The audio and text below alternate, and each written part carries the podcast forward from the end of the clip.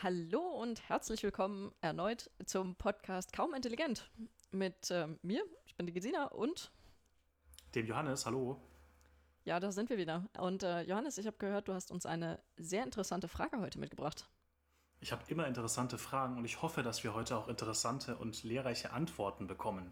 Ähm, ich habe mir die Frage gestellt, ob KI kreativ ist. Das habe nicht nur ich getan, das haben auch viele Forschende getan und deswegen sprechen wir heute mal ein bisschen drüber. Ist KI kreativ? Kann es überhaupt sein? Ähm, ich meine, vielleicht müssen wir da am Anfang vielleicht auch erstmal klären, was Kreativität ist, aber dazu gleich mehr. Gut, dann legen wir mal los. Ähm, genau, ich hatte es gerade schon ein bisschen angeteasert. Was ist Kreativität überhaupt? Ich glaube, ähm, wir als KI-Forschende, ähm, wir können sehr, sehr oft, wenn wir uns solche Definitionsfragen stellen, erstmal schauen, wie macht man das eigentlich bei Menschen? Also ich meine, wenn ich die Frage beantworten will, kann KI kreativ sein oder ist sie vielleicht sogar schon, dann sollten wir vielleicht erstmal gucken, wie ähm, man zum Beispiel in der Psychologie so etwas definiert.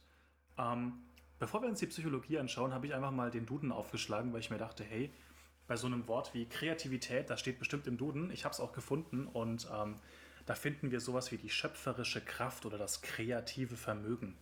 Naja, schöpferische Kraft ist schon mal ganz gut, aber kreatives Vermögen, das klingt so ein bisschen rekursiv, das ist selbstreferenzierend, deswegen ähm, ähm, ja, habe ich noch mal ein bisschen weiter gegraben. Wir haben nicht nur den Duden, sondern es gibt tatsächlich auch von Stange, sogar 2022, ähm, auch alles in den Shownotes verlinkt, gibt es noch mal eine andere Definition. Und zwar äh, sieht man hier die Fähigkeit zu originellen, das ist meistens gleichbedeutend mit, mit nicht häufigen, äh, zum produktiven, also schöpferischen und zu nützlichen, also zweckdienlichen Leistungen.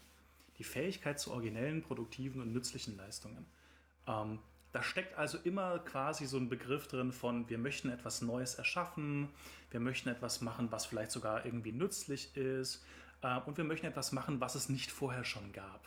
Ja, das ist so ein bisschen die Idee von Kreativität, zumindest wenn es darum geht, was die Psychologie sagt. Das deckt sich ja auch ganz gut mit dem Wortursprung. Ähm, wenn ich mich nicht ganz irre, dann kommt das von creare aus dem Lateinischen und äh, heißt dort, ich habe es natürlich jetzt gespickt, ähm, erschaffen und etwas hervorbringen. Ja, hatte ich auch noch im Kopf, dieses Wort creare. Also, das heißt, ja, das heißt, äh, da sind eigentlich vier Sachen dabei, wenn ich das jetzt richtig verstanden habe. Und ähm, wir könnten uns ja jetzt wirklich einfach mal die vier Bestandteile einzeln angucken und jeweils schauen, ob Netzwerke in dem Fall, also neuronale Netze oder andere Machine Learning-Algorithmen dazu denn zumindest theoretisch in der Lage wären und ob es da Fälle gibt, wo man heute schon sich überlegen könnte, ob das nicht vielleicht sogar schon kreative Schöpfungskraft war. Genau. Ich finde das hier ganz interessant tatsächlich, dass man hier ähm, äh, schon unterscheidet zwischen so einer typischen analytischen Intelligenz, möchte ich es jetzt mal nennen, äh, dass man einfach quasi eine richtige Lösung sucht. Ja? Also wenn ich eine KI auf ein Problem ansetze, würde ich gerne eine Lösung haben. Das kennt man. Ja? Also das ist das, was, woran man vielleicht denkt, wenn man an Roboter denkt. Ähm, Kreativität ist aber noch mal ein kleines bisschen anders. Und zwar ähm, sucht man hier ja tatsächlich auch ästhetische Problemlösungen. Also immer noch eine Problemlösung, in irgendeiner Art und Weise, weil es ja auch irgendwie nützlich sein soll, aber eben auch ästhetisch und Kreativität in dem Sinne halt auch sehr, sehr, sehr subjektiv. Nur weil eine Person sagt, hey, ich habe ein richtig cooles Bild gemalt, muss einer anderen Person das halt auch gar nicht gefallen. Stichwort, ja, vielleicht moderne Kunst, das nimmt man sehr gerne als Beispiel. Ähm, mag ich auch nicht alles, es gibt coole moderne Kunst, ähm, aber sehr vieles ist auch sehr, sehr subjektiv ästhetisch. Ja, subjektiv auf jeden Fall. Wobei ich mit dem Begriff ästhetisch ähm, an der Stelle vorsichtig wäre und das auch tatsächlich explizit von Kreativität ein bisschen abgrenzen würde, weil das sehr in die Richtung Kunst geht. Also kreativ kann man ja auch sein, wenn es gar nicht um künstlerische Schöpfungen geht, sondern etwas Kreatives, das heißt etwas Originelles, kann ja auch etwas sein, das nicht unbedingt ästhetisch ist, sondern vielleicht auch extrem elegant gelöst. Ähm. Absolut, absolut, genau. Also auch diese nützliche Komponente im Gegensatz zur ästhetischen. Genau, das ist, glaube ich, auch nochmal sehr wichtig. Nehmen wir als Beispiel die Erfindung des Rads. ja. Es ist vielleicht, also ich meine, gut, man kann sich jetzt darüber streiten, ob ein Rad ästhetisch ist oder nicht. Ähm, es ist wahrscheinlich genauso ästhetisch wie viele andere organische Formen, aber es ist besonders praktisch, besonders simpel und äh, war vermutlich zu seiner Zeit auch recht originell, also neuartig und ähm, elegant gelöst. machen wir doch einfach mal weiter. Ich glaube, ähm, der große Hintergrund, den wir jetzt klären müssen, ist, wie schaffen das überhaupt KI-Systeme in irgendeiner Art und Weise überhaupt etwas zu erschaffen, zu kreieren? Guter Punkt. Und da müssten wir, glaube ich, auch mal gucken in Richtung von, welche Techniken zur Generierung von Daten und das, was wir erzeugen wollen mit KI, sind ja meistens einfach erstmal Daten. Äh, welche Techniken zur Generierung von Daten gibt es denn überhaupt? Genau. An der Stelle wären vielleicht noch zwei Punkte wichtig. Also das erste ist, glaube ich, warum reden wir jetzt explizit über das Erschaffen? Da ist das Wichtige, bisher haben wir als Beispiele meistens Klassifikatoren genannt. Das, was da erschaffen wird, ist meistens eine Form von Ja-Nein-Antwort auf eine Frage wie, ähm, ist da ein Hund in dem Bild? Und das ist jetzt etwas, wo man sich drüber streiten kann, ob das äh, eine Schöpfung ist, aber vermutlich eher nicht. Also einfach nur die, eine Ja-Nein-Antwort ist keine, keine wirkliche Schöpfungshöhe. Das heißt, jetzt ist die Frage, was sind denn Dinge, die man erschaffen kann? Also wir hatten es eben schon mit Bildern. Ähm, Bilder kann man erschaffen, das ist auch was, was Menschen machen oder auch Texte äh, und ähnliches. Das heißt, erstmal der Punkt, jetzt geht es um wie kann ich mit Machine Learning-Algorithmen etwas Neues erschaffen. Und das Zweite ist, was auch noch wichtig wäre, wir hatten auch ähm, in unserer Folge allgemein über, was ist künstliche Intelligenz eigentlich, nochmal abgegrenzt zwischen genereller künstlicher Intelligenz, also wirklich menschenähnlicher Intelligenz, und ähm, künstlicher Intelligenz im Sinne von typischen Machine Learning-Algorithmen, die einfach Probleme, die bisher schwierig zu lösen waren, durch maschinelles Lernen oder andere Formen von Lernen lösen können, aber jetzt nicht die ultimative Intelligenz sind, die ähm, beliebige Probleme angehen könnten.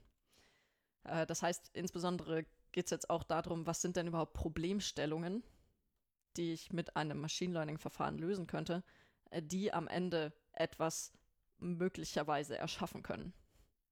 Genau, also der kurze Disclaimer, es geht nicht um generelle KI, es geht um KI-Algorithmen, die etwas erschaffen können. Genau, sehr guter Punkt. Also wir unterscheiden hier meistens, wenn man jetzt mal Fachtermini verwenden möchte, äh, von diskriminativen und generativen Prozessen. Ähm, diskriminativ hat jetzt nichts äh, per se mit Diskriminierung zu tun, sondern Diskriminare, wenn man es wirklich mal zusammensetzt, heißt im Endeffekt nur Unterscheidung. Also ich habe ein Element und ich habe ein anderes Element und ich finde unterscheidende Merkmale. Und nichts anderes macht ja eigentlich ein Machine Learning Modell, zumindest die Modelle, die wir bisher angeschaut haben. Ähm, generativ bedeutet einfach, hey, ich möchte gerne Daten haben, die zum Beispiel so aussehen könnten wie meine Eingabedaten, also zum Beispiel Bilder oder Text oder äh, Musik. Und ich denke mal, das sind auch genau die drei Punkte, äh, die wir uns gleich nochmal genauer anschauen. Okay. Ja, die wichtige äh, Idee ist jetzt erstmal, welche Modelle kann man sich denn vorstellen, äh, die etwas damit zu tun haben, äh, Daten zu erzeugen. Und eine sehr simple Architektur, simpel ist natürlich immer sehr relativ, ähm, eine simple Architektur, die man sich hier vorstellen kann, ist der sogenannte Autoencoder. Gesina, was ist denn ein Autoencoder? Was heißt das denn? Ja, ähm, ein Autoencoder, um das Wort mal aufzuschlüsseln, also auf Deutsch wäre das so etwas wie Selbstkodierer ähm, oder Selbstverschlüsseler. Äh, das klingt nach ein bisschen mehr, als es eigentlich ist. Ein Autoencoder ist tatsächlich ein Netzwerk, dessen einzige Aufgabe es ist, dass wenn man ihm etwas vorne reinschiebt, also dem neuronalen Netz eine Eingabe gibt, dann soll bitte möglichst das gleiche wieder rauskommen. Also es klingt jetzt einfacher, als es ist, denn die Einschränkung, die das neuronale Netz hier hat, liegt in der Architektur des Netzwerkes. Und zwar ähm, wird vorne zum Beispiel ein Bild mit 400 mal 400 Pixeln reingeschoben. Das Netzwerk wird aber von der Architektur her so aufgebaut, dass es zwischendurch nur ein Bild der Größe 200 mal 200 abspeichern kann. Plus ein paar Zusatzinformationen pro Pixel. Das heißt quasi, dass bei den meisten Autoencoder-Architekturen der Trick ist, man hat eine Eingabe, die wird reingeschoben und dann muss das Netz Parameter lernen, um diese Eingabe auf irgendeine Art und Weise zu komprimieren die es erlaubt, diese Eingabe auch wieder zu dekomprimieren, ähnlich wie bei einem JPEG-Bild. Das ist auch eine komprimierte Art eines Bildes, ohne dass Informationen dabei verloren gehen. Das kennt ihr von den meisten Formaten, mit denen man zum Beispiel Bild und Ton überträgt. Da kann man entweder, ähm, bei Ton wäre das entweder alle Informationen, die man über das Lied hat, abspeichern. Das wären dann sogenannte FLAC-Dateien. Die sind aber sehr, sehr groß. Oder man komprimiert das und ähm, wirft zum Beispiel redundante Informationen raus und sagt einfach nur, wie häufig ein bestimmter Punkt wiederholt wird oder ähm, im Fall von MP3 ist es, welche Frequenzen auftauchen. Das macht die Datei viel, viel kleiner und ich kann später aber das Originallied fast genau originalgetreu rekonstruieren. Und das ist die Idee von Autoencodern. Finde Ja. eine Möglichkeit, Informationen zu komprimieren, ohne dass Informationen verloren gehen. Genau, und das Saucoole einfach bei Autoencoder, und das finde ich immer so magisch an der ganzen Geschichte, ist ähm, dieses Typische, was man so oft eben bei Deep Learning Architekturen hat, also bei Strukturen mit neuronalen Netzen, ist einfach, dass auf eine gewisse magische Art oder mathemagische Art und Weise Mathe-magisch, ich mag das Wort. Ich mag das auch total gern. Dass auf eine gewisse Mathe magische Art und Weise ähm, tatsächlich innerhalb dieses Netzwerks Strukturen entstehen, die in irgendeiner Weise ähm, die Information über bestimmte Elemente der Eingabedaten verfügen. Das heißt, wenn ich jetzt also weiß, dass zum Beispiel Neuron Nummer 0 oder Neuron Nummer 27 äh, die Augen betreffen, jetzt mal ganz einfach gesagt, dann könnte ich an diesen Neuronen quasi ein bisschen rumspielen und dann eben sagen, da liegt jetzt ein Wert von 27 an und bei dem anderen Wert liegt ein Wert von 55 an. Und das steuert dann später im Ausgabebild die Augenfarbe, die Augengröße, die Augenbrauen oder was weiß ich. Und äh, in so einer Art und Weise kann man eben dann, wie als würde ich einen Slider ziehen von links nach rechts, kann ich in den Idealfällen einstellen, wie meine Ausgabedaten auf ganz heruntergebrochenen Dimensionen dann auszusehen haben. Und das finde ich so cool bei Autoencodern. Da sieht man schon, da steckt schon eine gewisse Art von, ich sag mal, Kreativität drinnen, wobei wir haben schon gemerkt, Kreativität ist so ein sehr ausdehnbarer Begriff, aber quasi ich kann damit schon coole neue ähm, Bilder erzeugen zum Beispiel. Genau, denn da ist die Idee, also bei, bei Autoencodern gut, ähm, äh, also bei dem, was ich jetzt ganz ursprünglich erklärt habe, nämlich man schiebt ein Bild rein und es kommt dasselbe Bild wieder raus. Das ist natürlich jetzt etwas, wo man nichts Neues erschafft, aber man kann den Autoencoder eben genau in der Mitte durchschneiden, da wo diese effiziente Repräsentation ist, wo eben einzelne Neuronen für Augenbrauen stehen. Und da kann man dann dran rumspielen und quasi so tun, als hätte man ein Bild gekriegt und kann dieses Startbild nicht am Anfang manuell ändern, sondern direkt in seiner komprimierten Version. Oder, was man auch machen kann bei Autoencodern, ist, dass man wirklich einfach mal zufällig irgendwelche Werte nimmt, um diese komprimierte Repräsentation eines Bildes zu erzeugen und dann einfach schaut, wie sähe denn das Bild aus, das diese Repräsentation erzeugt hätte. Und dann kommen teilweise recht witzige Sachen dabei raus. Ja, und zwar richtig coole Sachen. Also ich habe da äh, Dinge gesehen, das beginnt mit, ähm, hey, ich kann neue Formen und neue Zahlen entwickeln, bis hin zu, ich habe eine neue Art von Vögeln, ja, die ich damit erzeugen kann, weil ich einfach weiß, dass ich, wenn ich hier dann den Slider drehe, dann kommt dann gekrümmterer Schnabel raus zum Beispiel. Ja, also Autoencoder, cool. Okay, jetzt zur eigentlichen Frage zurück, nämlich, ist das jetzt kreativ? Und wenn ja, wer ist dann eigentlich kreativ? Derjenige, der an dem Slider rumspielt? Oder tatsächlich der Autoencoder selber? Ja, also ich glaube, wenn man speziell auf Autoencoder geht, dann würde ich ähm, zumindest behaupten, das ist nicht kreativ. Das ist etwas Erlerntes, etwas, was quasi von vornherein ähm, antrainiert wurde, welches dann quasi wieder herausgelockt wird durch das Herumspielen an den Slidern. Wobei man dann natürlich sagen muss, naja, ist Kreativität im Menschen vielleicht nicht auch dasselbe? Etwas Erlerntes, was ich dann in irgendeiner Art und Weise remixe, um dann neue Dinge rauszubekommen. Also ich bin da wie immer sehr zwiegespalten bei der Frage, okay, ist das jetzt Kreativität oder nicht? Ja, das ist äh, ein sehr guter Punkt. Ähm, da habe ich auch eine Referenz gefunden, die sich tatsächlich konkret mit der Frage Creativity and Artificial Intelligence, also Kreativität und künstliche Intelligenz, beschäftigt hat. Äh, da hieß es dann im Einleitungstext, dass äh, KI-Techniken ähm, äh, neue Ideen nur in drei verschiedenen Arten und Weisen erzeugen können. Entweder bei neuen Kombinationen von bereits erlernten Sachen, ähm, und das wäre genau hier dann eben der Fall. Die zwei anderen Sachen waren dann durch Durchsuchen von möglichen Alternativen. Das heißt, es gibt eine Menge an möglichen Alternativen und KI kann dann halt einfach recht effizient diese Menge durchsuchen und irgendeine wird dann schon dabei sein, die auf irgendeine Art als kreativ gewertet werden kann. Das letzte, was noch ganz interessant klang, war durch Transformationen die existierendes Wissen auf eine Art und Weise transformieren, dass vorher unmögliche Sachen plötzlich ähm, möglich werden. Das heißt quasi durch eine Form von Vereinfachung von Problemen. Das fand ich auch ganz interessant. Das finde ich auch super interessant, weil das heißt ja quasi, dass KI uns tatsächlich auch helfen kann, ähm, Probleme, die wir erstmal in einer sehr hohen Dimension dastehen haben, zum Beispiel mathematisch oder so, auch runterbrechen lassen. Ne? Dass man sagen kann, na gut, ähm, mach dieses Problem bitte einfacher und handhabbarer für Menschen. Und da sind wir, glaube ich, auch wieder bei einem ganz wichtigen Punkt, den ich auch persönlich vertrete, wenn es um KI geht, ähm, dass man KI vor allem als eine Art Kompagnon für sich selber sieht, also als ein Konstrukt, ein mathematisches Konstrukt, ein, ein, ein Helfer, ja, der uns ähm, quasi zur Seite steht mit Problemen und dass eine KI eigentlich auch niemals äh, die allerletzte Instanz sein sollte. Es gibt Ausnahmen. Wir hatten zum Beispiel ja auch schon über selbstfahrende Autos gesprochen. Dein Gebiet, Gesina. Ähm, da sollte ich vielleicht, wenn es um Bruchteile von Sekunden geht, auch schnell reagieren können. Ähm, genau, aber allgemein, dass man quasi KI auch als ähm, ja, ähm, eine Instanz sieht, die einem ja, unter die Arme greift. Und ich glaube tatsächlich, wenn es um kreatives Schaffen geht, dann sollten wir versuchen, und das ist vielleicht sogar jetzt ein Punkt, den sollte man auch am Ende nochmal besprechen, aber ich würde es gerne jetzt schon einwerfen.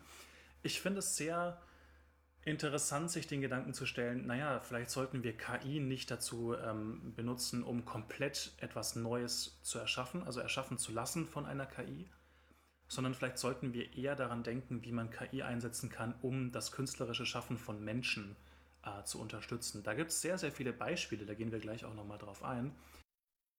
Ich habe auch in den Show Notes nochmal ein äh, Exzerpt von IBM verlinkt. Da haben sie quasi nochmal so ein bisschen ihre Vision äh, dargestellt, ähm, was sie sich darunter vorstellen. Und da war eben auch der ganz wichtige Gedanke, KI auch einfach als System zu verwenden, welches quasi einem künstlerisch Schaffenden unter die Arme greift. Fand ich einen interessanten Gedanken. Ich glaube, ähm, das, äh, das trifft es auch ganz gut. Äh, solange wir nicht von genereller künstlicher Intelligenz, sondern eben von normaler künstlicher Intelligenz reden, ist es so, künstliche Intelligenz löst Probleme, die wir vorgeben. Und damit ist es äh, per Definition eigentlich schon immer ein Kompagnon, weil offensichtlich hatte jemand ein Problem, ähm, das er gelöst haben wollte und äh, dafür dann einen Algorithmus geschrieben hat oder eben automatisch gener hat generieren lassen. Das heißt, äh, da sind wir insofern auch ein bisschen auf der sicheren Seite. Und zu dem Punkt Kompagnons für Künstler ähm, das passt auch ganz gut, um jetzt das Thema Autoencoder abzuschließen, weil da eben genau dieser Punkt mit, ich habe jetzt eine Repräsentation eines Bildes und einen Algorithmus, der mir diese Repräsentation in ein neues Bild, also ein echtes, normales Bild wie vorher umwandelt. Wenn ich so etwas habe und dann einem Künstler, um den Schnabel anzupassen, nicht mehr, was weiß ich, jedes einzelne Pixel selber neu malen muss oder mit dem Pinsel drin rumfuhrwerken muss, sondern nur an einer Stelle einen Hebel umlegen muss, das ist eine, eine Quality of Life Improvement für viele Künstler. Das macht vieles sicherlich schneller. Ja, das denke ich auch.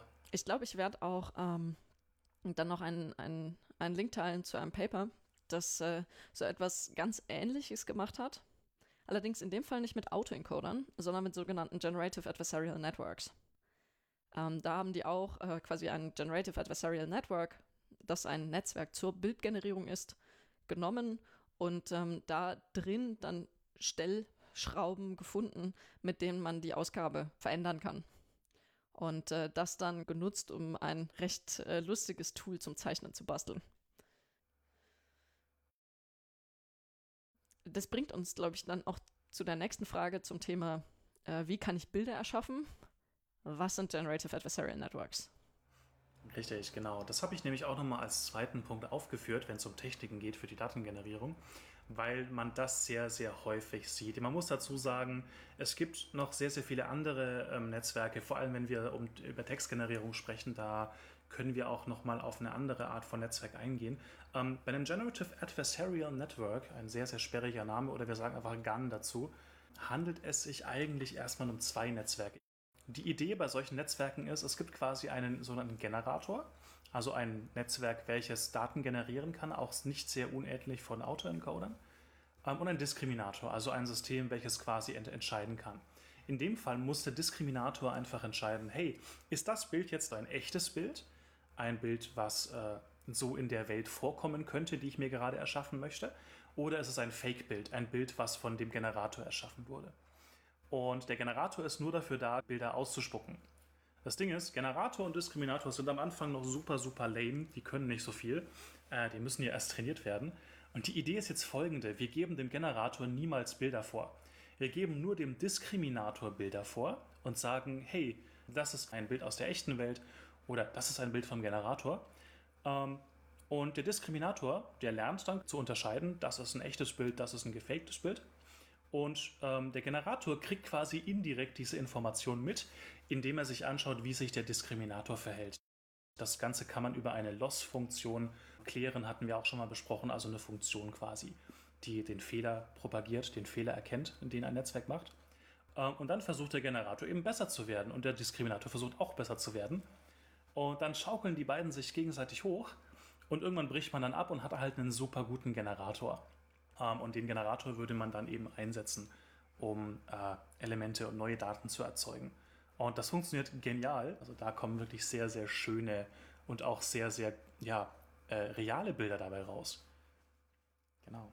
Man nimmt da auch gerne mal die Analogie von Fälscher versus Polizei. Also ein Fälscher oder eine Fälscherin, da möchten wir natürlich auch gendern, ähm, äh, erzeugt quasi Daten. Zum Beispiel ein äh, äh, Fake-Geld. Ja, ich wollte gerade sagen, das ist so das Beispiel hier. Das ist das Beispiel. Dass jemand genau. versucht, einen, einen Geldschein zu fälschen, äh, dann geht er zur Polizei und will damit was bezahlen. Die Polizei sagt, nee, nee, das ist Falschgeld. Ähm, dann fragt der, fragt der äh, Falschgelderzeuger noch, hä, und woran habt ihr das jetzt gesehen? Und dann sagen die, ja, die Farbe hat nicht gepasst.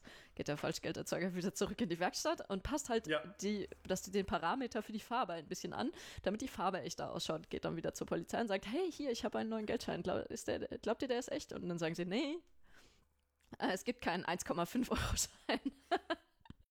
also ganz auch cool ähm, ist nochmal eine Art, äh, eine andere Methode, um Daten zu erzeugen. Ja, ich glaube, wir belassen es erstmal bei den Techniken zur Datengenerierung. Ich glaube, interessanter ist, was können wir denn dann Cooles damit machen? Ähm, und da würde ich gerne auf diese drei, auf diese Trinität von Bild, Musik und Text eingehen, also quasi die drei häufigsten Datenmodalitäten, die wir so haben in unserer Welt. Ähm, ja, und Gesina, ich glaube, wir starten mit Bild, oder? Genau, also vielleicht sollte man dazu sagen, diese drei Trinitäten, äh, da kann man in allen Fällen entweder einen GAN verwenden oder einen Autoencoder. In beiden Fällen läuft das dann wie folgt ab, wenn man ein neuartiges Bild haben möchte. Man schiebt eine Form von Zufall vorne rein, also zum Beispiel äh, im Fall vom Autoencoder eben zufällige Werte für die komprimierte Version eines Bildes. Und bei einem Generative Adversarial Network ist es so, dass man von vornherein immer eine Form von Zufall, wie zum Beispiel ein zufälliges Rauschen, mit reingeben muss. Ähm, und daraus erzeugt das GAN dann eine Ausgabe. Also so kenne ich die typischen GAN-Netze. Aber bei beiden braucht man eine Form von Zufallseingabe, denn neuronale Netze per se sind ja deterministisch. Das heißt, äh, wenn man eine Sache reingibt, dann wird immer dieselbe Sache rauskommen. Und äh, damit man jetzt was Zufälliges, Neues hinten rauskommen bekommt, muss man auch was Zufälliges vorne reinschieben. Und das ist nämlich das Interessante dabei, genau, weil man hat nämlich wirklich einfach, man muss den Zufall verwenden. Und dann ist das natürlich jetzt auch wieder hier sehr, eine sehr hochphilosophische Frage. Ich habe, ähm, also woher kommt kreatives Schaffen, woher kommt Kreativität? Bei der KI müssen wir eben meistens diesen Umweg gehen und sagen, äh, um nicht immer dasselbe herauszubekommen, müssen wir irgendwo eine Quelle des Zufalls äh, uns holen. Äh, Fun Fact, ähm, es ist super schwierig, Zufallszahlen zu erzeugen, auch mit einem PC. Man greift da zum Beispiel gerne mal auf sowas wie atmosphärisches Rauschen zurück. Ich weiß nicht, warum ich immer so abschweife, aber ich fand das so cool. Es gibt auch tatsächlich eine Firma, die ähm, erzeugt äh, Zufall durch äh, Lavalampen. Die filmt einfach eine Wand voller Lavalampen, also diese coolen 70er, 80er äh, Lampen, die man so kennt, und äh, verkauft diesen Zufall, äh, damit man wirklich auch echten Zufall hat in der Welt. Also das braucht man alles hier, um eben dann quasi immer wieder Neues zu erzeugen. Aber ich muss zugeben, die Zufallsgeneratoren auf den meisten Rechnern, die sind vielleicht jetzt nicht zufällig genug, um damit echte Kryptographie zum Beispiel betreiben zu können, die richtig sicher ist. Aber um einfach nur ein neues Bild zu erzeugen, dürfte das im Normalfall reichen. Also keine Sorge, ihr könntet auch ganz auf euren eigenen Rechnern laufen lassen. Ihr müsst dafür keine Lavalampen euch anschaffen. Vor allem keine das, Wand davon. das ist richtig, da hast du wohl recht, Gesina. Ich habe da mal ein kleines äh, Beispiel rausgepickt. Es gibt super, super viele Beispiele. Ähm, das, was mich tatsächlich als erstes wirklich fasziniert hat in diesem Bereich Kreativität von KI, war ein Paper, das ist schon ein bisschen älter. Ähm, da ging es darum, dass die auf Basis von einem beschreibenden Text ein Bild gezeichnet haben von einem Vogel. Deswegen kam ich auch vorhin auf das Vogelbeispiel. Äh, was sie gemacht haben, ist quasi, du schreibst einen Text. Uh, there is a uh, uh, black bird with a pink tail which has brown, a brown beak. Und dann nimmt er das, den Text her und erzeugt halt einfach ein krass realistisches Bild von einem Vogel, der so aussieht. Ähm, ich kann das Paper raussuchen. Ich habe das gefunden bei dem coolen YouTube-Kanal Two Minute Papers, falls ihr das kennt. Äh, falls ihr es noch nicht kennt, äh, packen wir bestimmt auch in die Show Notes. Ähm, ja, also das fand ich das erste Beispiel, wo halt wirklich saukoole ähm, ja, Bilder generiert werden. Ähm, das nehmen wir jetzt aber nicht als Beispiel, sondern wir nehmen was anderes. Und zwar den sogenannten Style Transfer. Style Transfer ist eine Systematik, die eben versucht, äh, ein Bild zu nehmen, ein Originalbild, und ein Referenzbild von einem bestimmten Stil, also zum Beispiel von einem Künstler oder einer Künstlerin, ähm, und versucht das Originalbild im Stile dieses Schaffenden ähm, zu erzeugen. Da habt ihr vielleicht sogar schon mal eine App dafür gesehen, äh, eine App, die quasi ein Bild, ein Originalbild und ein Bild von Picasso oder wem auch immer äh, und dann eben versucht, dieses Originalbild in diesem Stil zu malen. Und das ähm, ist natürlich jetzt so eine Sache, ähm, würde man das kreativ nennen? Ist diese KI kreativ, die so ein Bild erzeugt? Wie das Ganze funktioniert. Wir haben natürlich auch wieder hier zwei Netzwerke. Wir haben ein Netzwerk, welches quasi nur dafür zuständig ist, aus den beiden Bildern Features zu extrahieren.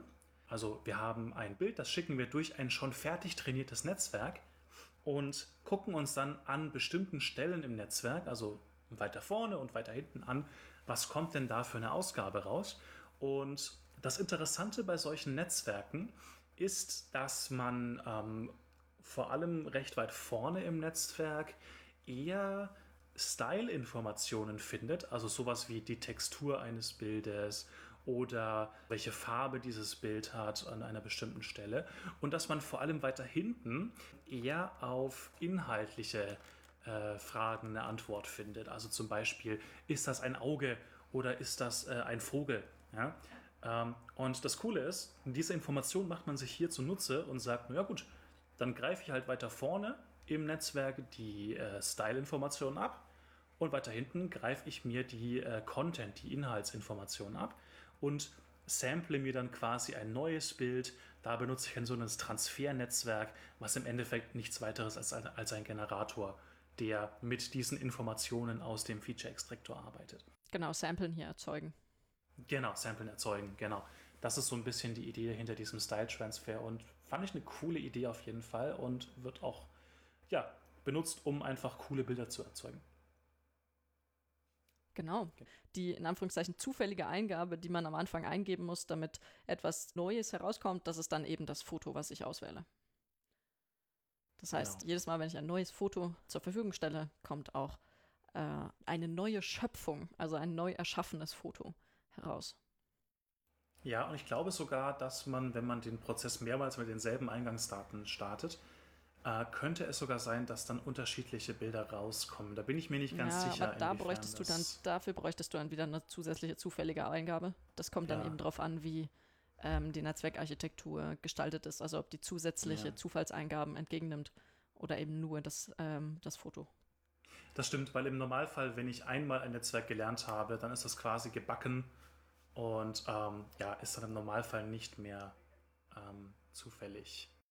Ja, Style Transfer. Ähm, ich glaube, wenn ich noch mal kurz in den App oder in den Play Store schaue, dann werde ich da auch eine äh, App dafür finden. Die kann ich auch noch mal verlinken. Und ansonsten findet man die sehr, sehr schnell.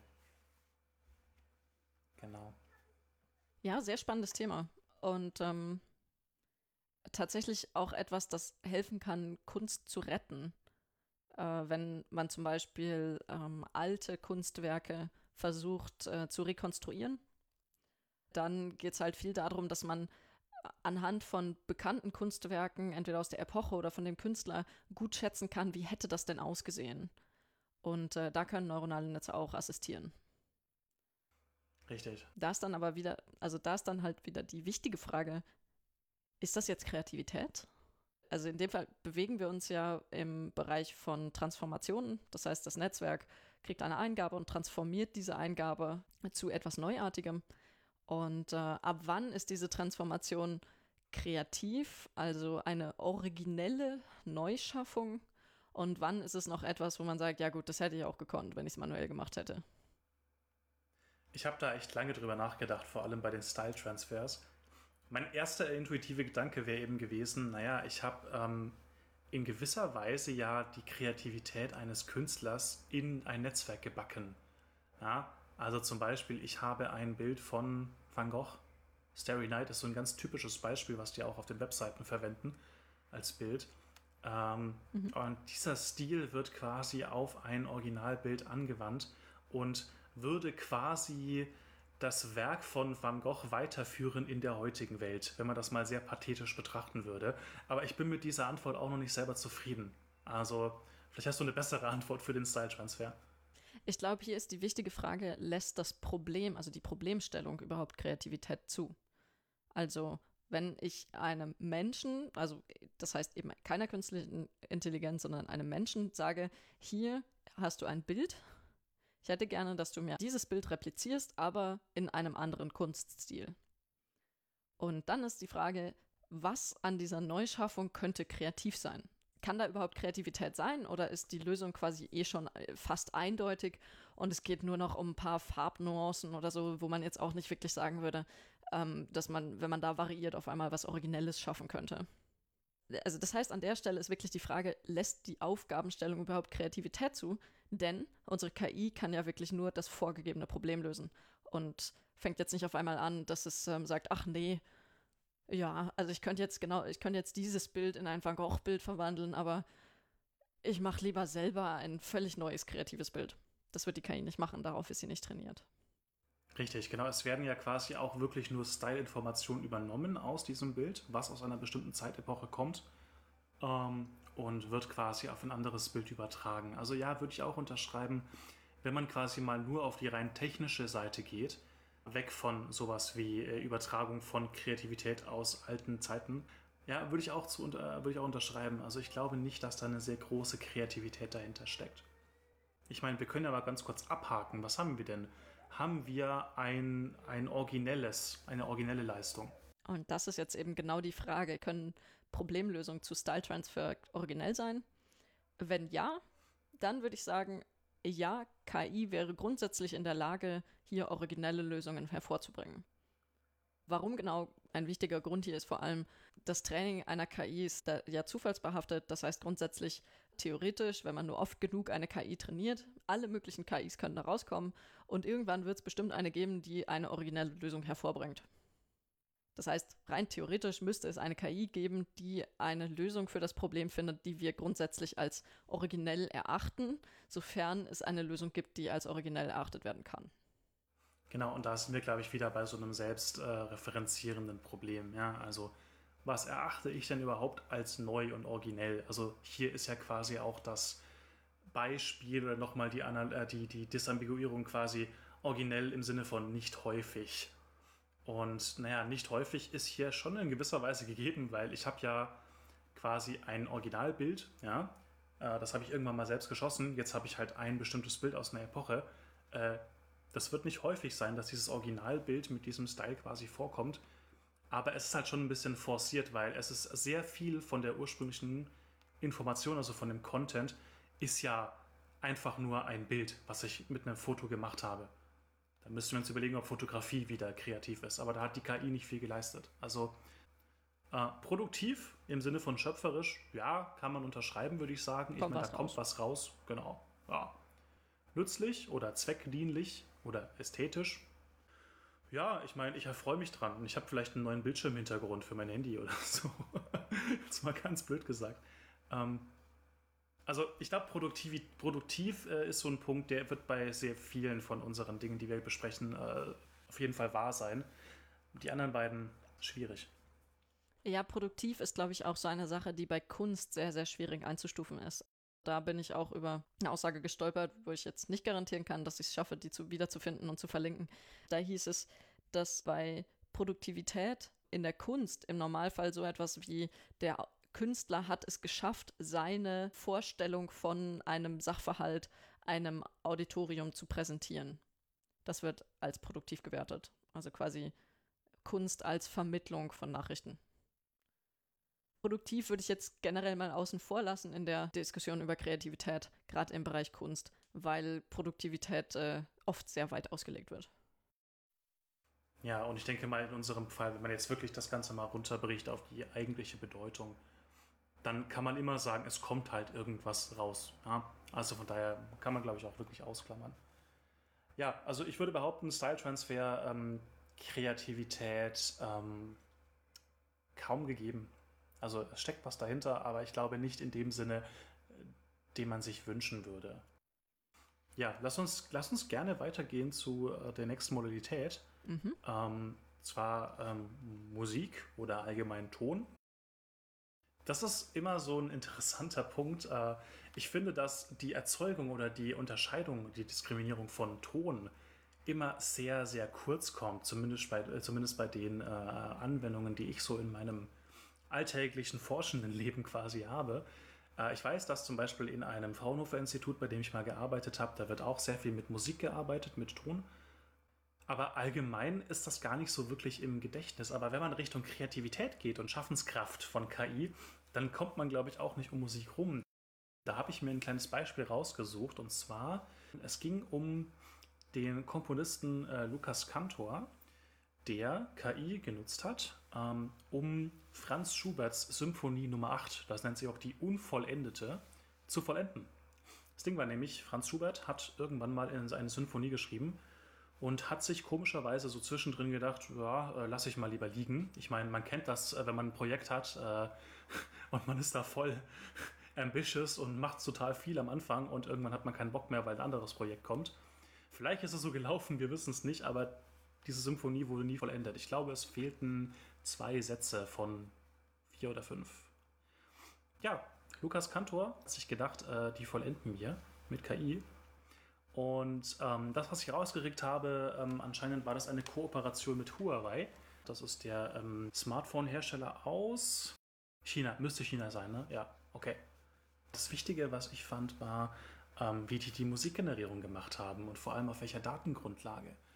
Die haben sich nämlich gesagt, naja, wir machen das Ganze nicht auf dem Level von Schallwellen. Man kann sich natürlich vorstellen, ähm, wir schmeißen Beispiele von ähm, Audiodateien rein auf der Basis von den puren Schallwellen und gucken, was äh, so eine KI ausspuckt an Schallwellen. Das würde aber sehr, sehr, sehr lange dauern, bis da was Sinnvolles rauskommt.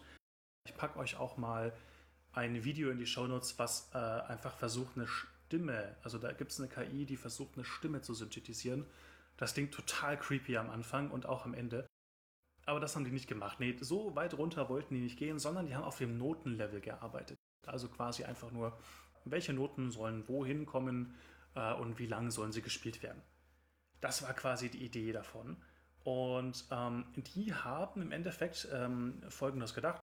Wenn wir Schuberts äh, Stil ähm, erzeugen wollen, dann brauchen wir auch Stücke von Schubert. Die haben 2000 Stücke von Franz Schubert genommen und haben das Ganze in MIDI umgewandelt, also quasi in ein Format, was einfach nur Noten darstellt und haben eine KI das Ganze dann trainieren lassen und die KI hat am Ende dann Melodien ausgespuckt und die klangen sehr cool, die klangen auch sehr Schubert-like und Kantor ist dann aber nochmal hingegangen und hat sich ein paar Melodien rausgesucht und hat die dann quasi für Orchester arrangiert. Also die KI hat nicht super viel gemacht. Sie hat quasi nur in Anführungszeichen Melodien erzeugt und Kantor hat sie sich rausgesucht, diejenigen, die er mochte, und hat sie dann für Orchester arrangiert. Und da sieht man eben auch wieder klar, das ist auch wieder eine Art der Erzeugung von Daten auf Basis von anderen vorherigen Daten. Aber es ist halt auch wieder nur in Anführungszeichen ein weiteres Tool, welches erstmal nicht so krass kreativ ist ohne einen Menschen dahinter. Das war jetzt mal der Pitch zu Lukas Kantor und der Verendung der Unvollendeten. Gesina, was äh, hältst du von dieser Art von Kreativität? Ja, also es gab offensichtlich erstmal keine eindeutige Lösung. Das ist, glaube ich, ein wichtiger Punkt. Also ein Problem, das eine eindeutige Lösung hat, da kann es keine kreative Lösung geben, weil warum sollte die Standardlösung originell sein?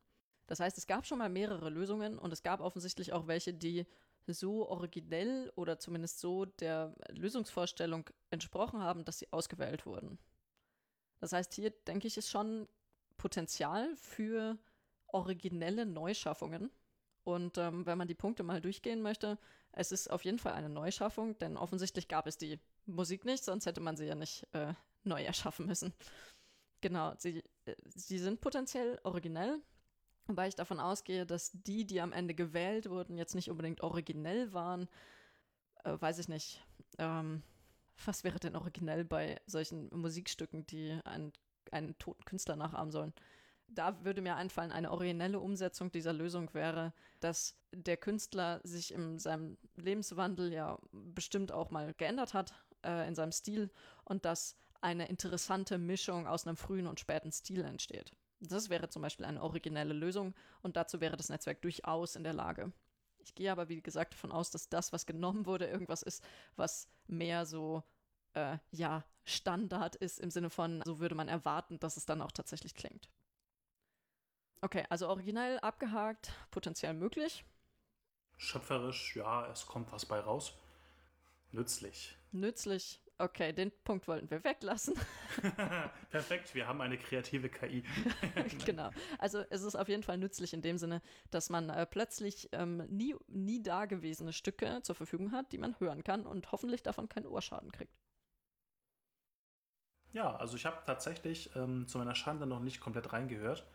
Ich habe mal ein paar Ausschnitte gehört. Ähm, ich fand das interessanterweise wirklich ähm, auf Basis von dem, was ich von Franz Schubert kenne. Also war auf jeden Fall Schubert.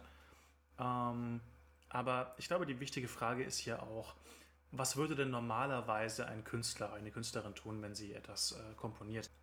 Das Ganze muss erstmal kohärent sein. Ich meine, wenn ich eine ganze ähm, Symphonie bastle, dann erwarte ich ja, dass ein gewisses Motiv quasi immer vorkommt. Also typisches Beispiel, was haben wir? Die fünfte Symphonie von Beethoven. Ja, das ist etwas, das kennt man und ich kann nicht singen und das ähm, kommt in irgendeiner Art und Weise abgewandelt, sogar auch in den anderen Sätzen als nur dem ersten Satz vor. Wenn das nicht gegeben ist, dann klingt das halt nicht wie eine zusammengefasste äh, äh Symphonie. Ähm, ja, aber auch andere Elemente, sowas wie ähm, es muss erstmal klingen wie Schubert selbst oder es muss quasi auch irgendwie Sinn ergeben im Gesamtzusammenhang. Ähm, alles Dinge, die wahrscheinlich sehr schwierig sind. Aber wie gesagt, ich habe noch nicht 100 Pro reingehört. Also deswegen sei es euch wärmstens ans Herz gelegt, da mal reinzuhören. Ja, ähm, ich glaube, Thema Musik kann man auch noch sehr, sehr viel andere Sachen anführen. Ich fand einfach dieses Beispiel der Symphonie sehr passend. Ähm, die haben das aber auf jeden Fall definitiv sehr vermarktet, vor allem bei Huawei. Zu Recht ist ja auch eine, eine schöne Sache. Eben, genau. Also Musik ähm, ist tatsächlich etwas, was halt auch wirklich auf der Hand liegt, wenn es um Kreativität geht, aber auch nicht, auch nicht leicht. Also auch nicht so unkompliziert, wie man sich es vielleicht vorstellt. Nee, Musikgenerierung ist immer noch ähm, äh, ein extrem schwieriges Thema. Vor allem dann, ja. wenn es darum geht, dass man versucht, moderne Musik zu kreieren, ähm, wo es jetzt vielleicht noch nicht so viele Samples davon gibt, weil man ja eher einfach mal eine neue Musikrichtung schaffen möchte. Genau. Ähm, was ich zum Beispiel kenne, ist, es gibt ein paar Tools, also ich bin privat auch ein bisschen mit Musikkomposition äh, äh, zu schaffen.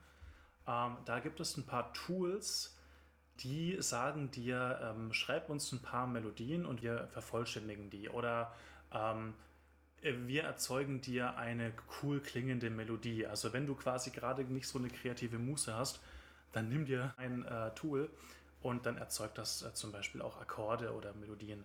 Ähm, fand ich ganz interessant, weil ich glaube, da können auch wirklich interessante Dinge daraus entstehen und man kann das auch einfach als Ansporn nehmen. Ich meine, ähm, ich glaube tatsächlich, dass äh, Kreativität vor allem in der Musik fast ausschließlich daraus besteht, dass ich irgendwo mal Melodien gehört habe oder Akkordfolgen, die irgendwie pleasing waren und die übernommen werden. Ähm, und ich glaube, die wirkliche kreative Schaffenskraft ist dann, ähm, ja, wirklich etwas Schönes, Neues daraus zu generieren. Also quasi das zu nehmen, was man schon kennt und daraus quasi neue Elemente zu schaffen. Ja. Ähm, ja, äh, Ausblick, äh, wieder viel zu lang wahrscheinlich. Ich glaube, wir sollten weitergehen Richtung Textgenerierung. Ja, lass mal hören.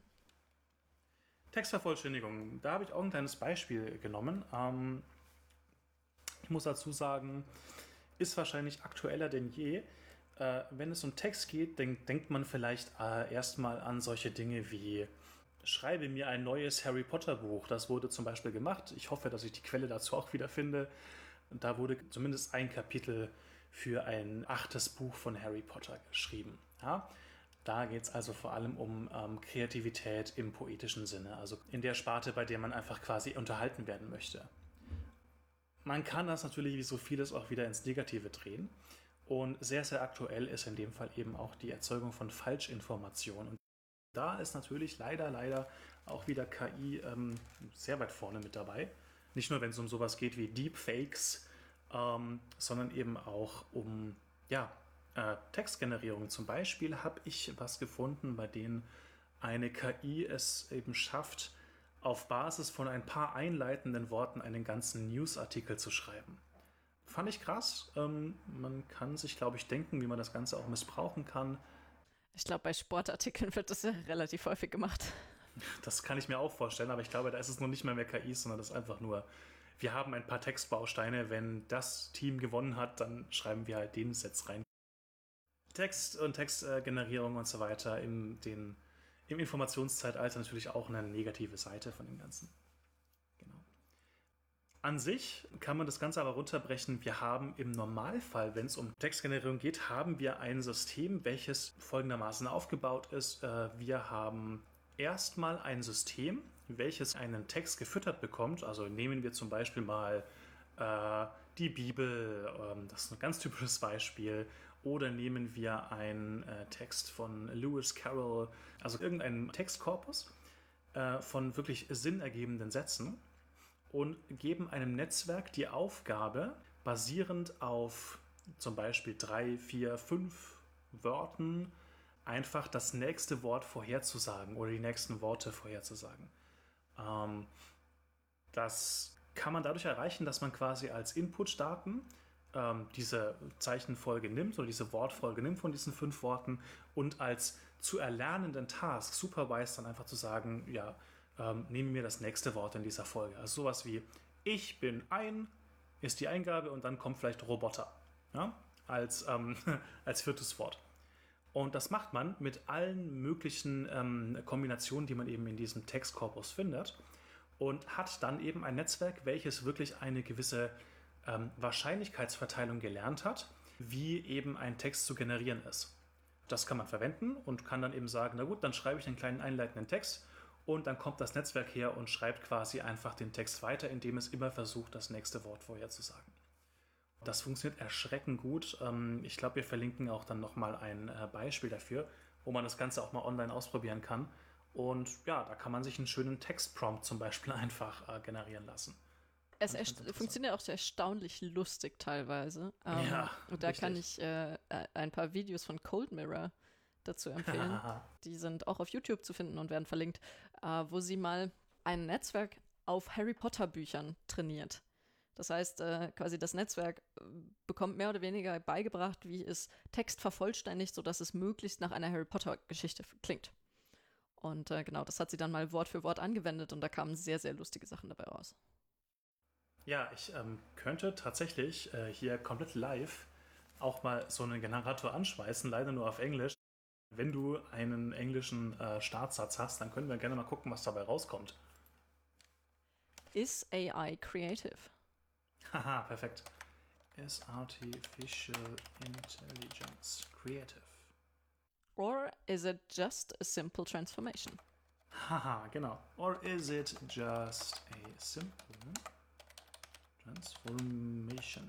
Also zu Deutsch, ähm, ist KI wirklich kreativ oder ist es einfach nur eine einfache Transformation? Genau, Submit und wir gucken, was dabei rauskommt. Ich bin übrigens gerade bei deepai.org. Ähm, alles in die Show Notes. So, dauert ein bisschen. Oh. Okay, ich lese jetzt einfach mal vor und ähm, werde nicht darauf achten, ob das in irgendeiner Weise ab 18 oder not safe for work ist. Okay. Was? Das solltest du vielleicht doch tun. ich weiß es nicht. Ich, ich lese einfach durch. Ich glaube nicht. Okay. Ich glaube, es ist alles cool. Ähm, is artificial intelligence creative or is it just a simple transformation? To read a detailed history of all the Illuminati, here's an excerpt from a quote by a Jewish philosopher.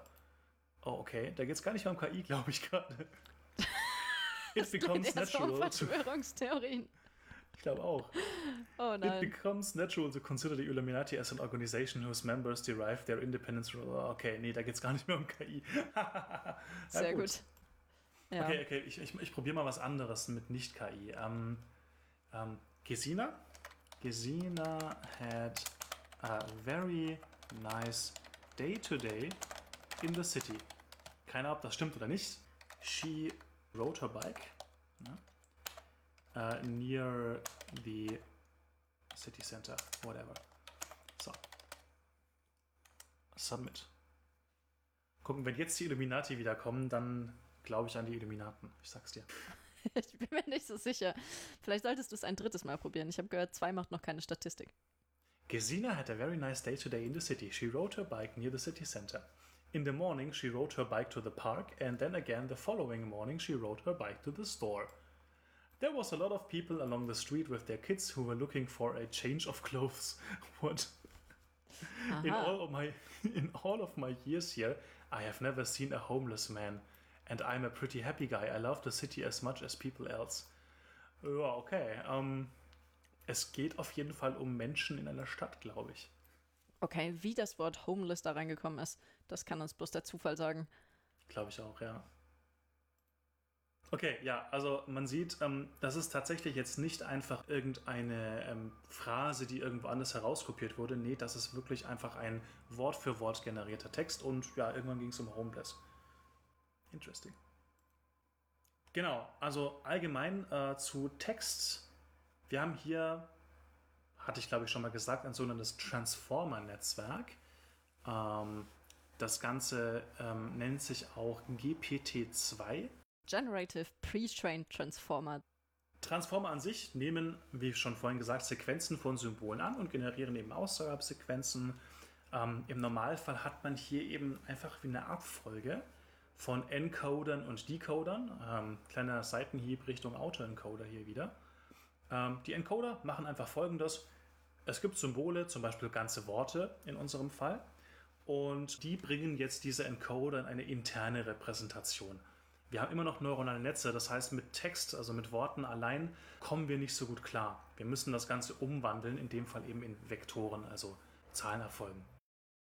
Bei Transformern ist es noch interessant, äh, die äh, speichern quasi nicht nur die Worte ab, sondern auch die Position in der Sequenz. Also die Position in der Sequenz, also ob da ein Wort vorne oder hinten im Satz ist, das beeinflusst tatsächlich die Repräsentation, also die Vektoren. Das ist natürlich sehr wichtig, weil wenn ich jetzt einen Satz erzeugen möchte, dann kommen eben bestimmte Worte häufiger vorne im Satz vor als hinten. Ja? Und äh, dementsprechend ähm, ist das vielleicht auch einfach wichtig, das Ganze mit reinzubringen. Und genau, die Encoder codieren das Ganze, die Decoder bringen diese interne Repräsentation wieder zurück in Symbole. Und ähm, Transformer an sich lernen eben jetzt diese interne Funktion zwischen Ein- und Ausgabesequenzen. Also wie schaffe ich es mathematisch, die Vektoren ähm, der Eingabesequenzen jetzt umzuwandeln in Vektoren von Ausgabesequenzen. Und dann habe ich im Endeffekt wieder Symbole und kann dann dementsprechend quasi Text damit erzeugen. Das Krasse ist, ich habe sogar schon äh, teilweise die Einschätzung gehört, dass äh, diese Netzwerke schon so etwas wie eine Universalgrammatik lernen. Das ist etwas, was schon sehr früh quasi ähm, aufkam, in, auch in der Linguistik Gibt es eine Sprache, die wir sprechen können, die jeder Mensch auf der Welt irgendwie verinnerlicht hat? Ja? Und jetzt sagen halt manche Leute aus der KI, naja, das haben wir jetzt geschafft, indem wir diese Netzwerke gebaut haben. Ah, das ist nochmal ein ganz anderes Thema, aber das finde ich auch sau spannend und wahrscheinlich müssen wir dann nochmal eine neue Folge dazu machen. Aber die Idee ist quasi, wir haben irgendeine Eingabe, wir schmeißen die in ein Netzwerk rein, intern passiert was und dann kommt quasi etwas heraus und das, was intern passiert, das ist die Quintessenz von Sprache, von menschlicher Sprache. Naja, ich glaube, äh, die wichtige Frage hier ist, gibt es eine Repräsentation von Umständen, die wir mit einer beliebigen menschlichen Sprache beschreiben könnten? Und äh, kann man diese Repräsentation dann wieder in Sprache umwandeln. Das heißt quasi, gibt es eine vollständige Repräsentation, die alles beschreiben könnte, was man mit menschlicher Sprache auch beschreiben kann. Weil dann, wenn man dann eben noch die Umwandlung von dieser Repräsentation in menschliche Sprache findet, ähm, dann hätte man eben diese Universalgrammatik, also jetzt Grammatik vermutlich nicht, aber insbesondere diese Universalsprache gefunden, mit der man theoretisch alles ausdrücken kann, was man nur will. Ja, und das ist so ein bisschen auch der heilige Gral, glaube ich, von Linguistik. Ich glaube, das ist auch, das ist eins der Themen, die so ein bisschen auch wirklich an dem Thema der General AI kratzt. Also diese Geschichte von, kann ich eine KI erschaffen, die quasi an sich einfach ja nicht nur spezielle Probleme lösen kann, sondern universell angewendet werden kann. Und wenn man sich sowas wie eine universale Sprache oder Grammatik anschaut, wenn man sowas findet, dann ist man schon in, einem gewissen, in einer gewissen Art und Weise schon recht dran an dieser Idee der General AI. Genau. Um, ähm, also das heißt, ähm, quasi für eine General AI bräuchte man ja eine KI, die auf irgendeine Art und Weise alle Probleme, die Menschen verstehen können, selbst auch versteht. Und dafür braucht man eben eine irgendwie mathematische Repräsentation, ähm, mit der alle Probleme, die Menschen beschreiben können, auch für ein neuronales Netz beschreibbar sind. Genau. Und ähm, tja, also sowohl beschreibbar als auch dann, äh, dass das Netzwerk damit arbeiten kann. Das heißt, äh, ja, das geht wirklich sehr in die Richtung von General AI. Für Sprachgenerierung ist es insofern relevant, als dass gerade bei Sprachgenerierung wir ja nicht nur diese Form von Grammatik brauchen, die man theoretisch auch mit, ja, mit statischen Regeln beschreiben könnte, sondern für Sprache brauchen wir ja auch Kontextinformationen. Das heißt, es muss klar sein, was gibt es überhaupt für Wörter und was haben diese Wörter miteinander zu tun. Und ähm, diese, diese Zusammenhänge, diese Konnotationen müssen eben vom Netzwerk irgendwie gelernt werden, damit dann am Ende auch Text herauskommt, der das äh, auf irgendeine Art und Weise sinnvoll beschreibt. Sehr schön, cool. Also ich glaube, wir haben, glaube ich, erstmal alles umrissen. Wir haben Bild, wir haben Musik, wir haben Text. Wir haben auch darüber gesprochen, äh, welche Techniken zur Datengenerierung man verwenden kann. Ja, die große Frage aller Fragen ist, glaube ich, trotzdem noch im Raum. Äh, es ist jetzt KI kreativ oder nicht? Ähm, also ich glaube, den Punkt mit, ähm, kann KI etwas erschaffen, den haben wir hoffentlich jetzt zur Genüge äh, erläutert. Ja, das kann sie. Ja. Kann sie etwas Neues erschaffen? Hm, da ist jetzt vor allem die Frage, also neu im Sinne von originell. Da ist eben der wichtige Punkt, äh, was heißt originell denn eigentlich? Und ähm, originell kann heißen ästhetisch, aber also so persönlich würde ich sagen, originell hat immer mit einer Form von Überraschung zu tun. Äh, wenn ich eine originelle Lösung für ein Problem finde, dann heißt das, ähm, entweder ich wäre selber auf diese Lösung nicht gekommen oder zumindest, das ist nicht die Lösung, die man normalerweise nehmen würde, sondern eine abgewandelte Lösung, bei der ja Leute irg auf irgendeine Art und Weise überrascht sind oder damit nicht als Standardlösung rechnen würden. Äh, da ist jetzt der Punkt, ja, KI kann Sachen, also kann Dinge erschaffen, mit denen man nicht rechnen würde. Wir haben eben diesen Text gehört, ähm, warum auf einmal da ähm, Obdachlose in diesem Text aufgetaucht sind. Das fand ich sehr überraschend.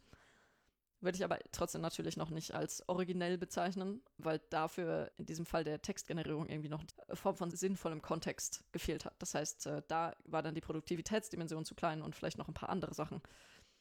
Aber grundsätzlich dieser Überraschungsmoment, der kann ja auf viele verschiedene Arten und Weisen ausgenutzt werden. Und äh, da würde ich gerne noch mit reinbringen, den Punkt, dass Sachen auch einfach lustig sein können. Also eine Lösung muss nicht immer die beste Lösung sein, damit sie kreativ ist, sondern sie kann auch, solange sie immer noch funktioniert, auch eine, einfach eine lustige Lösung sein und dann als kreativ zählen. Genau, das ist, glaube ich, auch so ein bisschen der Punkt zwischen äh, Ästhetik und Nutzen. Ähm, was quasi einerseits in der Unterhaltungsindustrie quasi, da sollte man wahrscheinlich eher auf Ästhetik gehen, äh, im kreativen Entwickeln von äh, neuen äh, Erfindungen zum Beispiel, da ist, glaube ich, die Nützlichkeit auch mehr im Vordergrund. Genau, also Kreativität grundsätzlich gibt ja keine Vorgabe, wie hier die Balance ist zwischen, ähm, sollte es jetzt möglichst originell sein oder sollte es möglichst gut funktionieren, sondern kreativ sagt nur, solange es originell ist und irgendwie funktioniert, und eine Neuschöpfung ist, dann ist es kreativ. Und ähm, da würde ich dann vielleicht noch zwei, drei Beispiele nennen, wo die Lösungen, die von KI gefunden wurden, jetzt keinen wahnsinnigen Mehrwert bieten, aber eben einfach lustige Lösungen sind.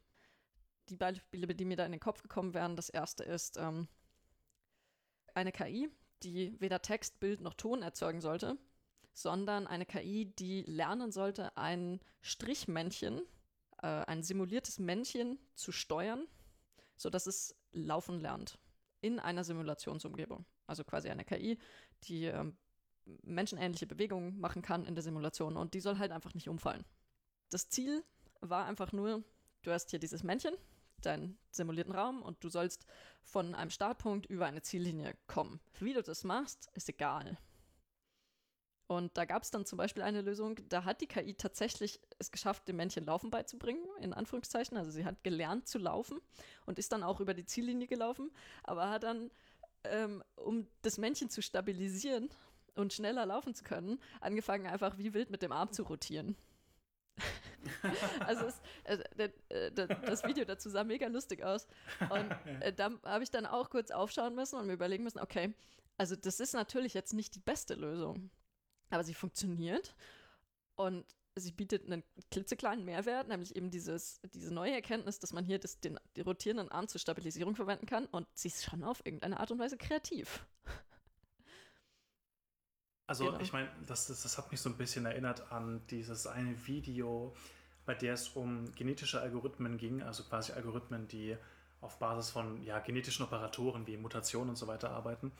Da haben die auch versucht, ähm, einem Konstrukt Laufen äh, beizubringen, und zwar auch so weit wie möglich.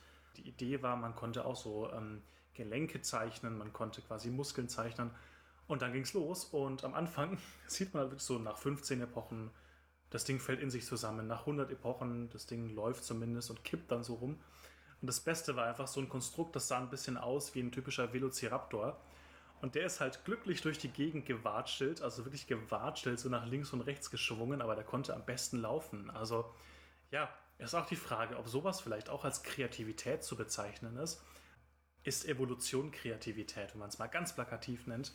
Ähm, ähm, ja, fand ja. ich auch sehr witzig und Video kommt natürlich auch in die Show Notes. Genau, also das ist, ähm, äh, das heißt quasi den, den Bereich, den wir hier äh, noch anschneiden, eben nicht Generierung von Text, Bild oder Ton, sondern von Konstruktionen. Äh, der ist in sich meistens sehr, sehr offen. Also hier sind die Problemstellungen sehr, sehr offen. Es wird nur gesagt, baue etwas, das eine Aufgabe erfüllen kann. Und wie das etwas aussieht, wird meistens absolut gar nicht vorgegeben. Das heißt, ähm, gerade in diesen Spielzeugumgebungen wird es nicht vorgegeben. Und da kann sich der Lernalgorithmus dann total austoben. Äh, zu der Frage, ist evolutionäres Lernen kreativ? Ich glaube, dazu müssten wir fragen, ist Zufall kreativ? Äh, denn grundsätzlich bei jedem Trainingsprozess wird im Normalfall mit einer Form von äh, zufälliger Initialisierung oder eben sogar zufälligen Schritten während des Trainings gearbeitet, damit man eben auch die Möglichkeit hat, nicht total offensichtliche Lösungen, sondern vielleicht eventuell sogar nicht ganz offensichtliche, aber bessere Lösungen zu finden mit dem Lernalgorithmus. Das heißt, eigentlich immer ist irgendwie Zufall im Spiel und die wichtige Frage ist dann quasi, kann etwas, das durch Zufall beeinflusst wird, kreativ sein? Und meine Antwort wäre, ja, also wenn wir jetzt sagen, Zufall ist nicht kreativ, dann glaube ich, könnten wir auch jeglichen Menschen Kreativität abschreiben, weil ähm, äh, Menschen doch zu einem großen Teil durch zufällige Ereignisse mit beeinflusst werden. Ja, und ich glaube tatsächlich, das ist auch wirklich der Kern von der ganzen Geschichte, weil ich kann natürlich auch einfach nur ich meine, da würde ich jetzt wahrscheinlich gerade jeden Künstler beleidigen von moderner Kunst, aber ich könnte quasi auch einfach ähm, mit einem Pinsel oder mit einem, keine Ahnung, mit einer Paintball-Kanone irgendwie zufällig auf eine Leinwand schießen und sagen, das ist Kunst. Und ich glaube einfach, es gehört im Normalfall noch ein bisschen mehr, wenn man jetzt nur das reine Kunstwerk sieht und nicht die Idee dahinter, aber wenn man quasi, es gehört ein bisschen mehr dazu, als nur etwas komplett zufällig zu erzeugen, sondern es sollte auch einen gewissen Sinn dahinter geben. Also bei der Evolution zum Beispiel steckt ja nicht nur ein purer Zufall dahinter, sondern durch Zufall wird quasi herausgefunden, was ist positiv oder negativ für ein bestimmtes Ziel. Ja, es gibt eine Aufgabe. Ich meine, bei, gerade bei moderner Kunst ähm, ist natürlich nochmal wichtiger zu betonen, dass man sagt, äh, hier ist das Maß für Produktivität eigentlich, dass der Künstler etwas ausdrücken möchte. Das heißt quasi, die, die Aufgabe, die zu erfüllen wäre, ist, ähm, es soll etwas, ein, ein, ein intrinsisches Irgendwas soll ausgedrückt werden und wie gut kriegt das, das Subjekt, was das Kunstwerk erstellt, es denn hin, ähm, eine Begebenheit auszudrücken mit dem Kunstwerk. Da weiß ich nicht, ob neuronale Netze da so gut geeignet sind, weil meistens ähm, weiß ich nicht, wie das normalerweise läuft, aber ich glaube, die Sachen, die man ausdrücken möchte, die überlegt man sich nicht im Detail vorher, sondern die entstehen auch ein bisschen mit dem Bild. Richtig, und genau, ich glaube, ich möchte auch nicht absprechen, dass noch etwas mehr dahinter steckt bei äh, moderner Kunst als äh, quasi nur etwas zu erzeugen, was irgendwie provokativ ist. Ich meine, Kunst muss auch mal provokativ sein. Das ist einer der Hauptgründe, warum man Kunst vielleicht auch macht heutzutage. Und ein sehr wichtiges Maß für Produktivität.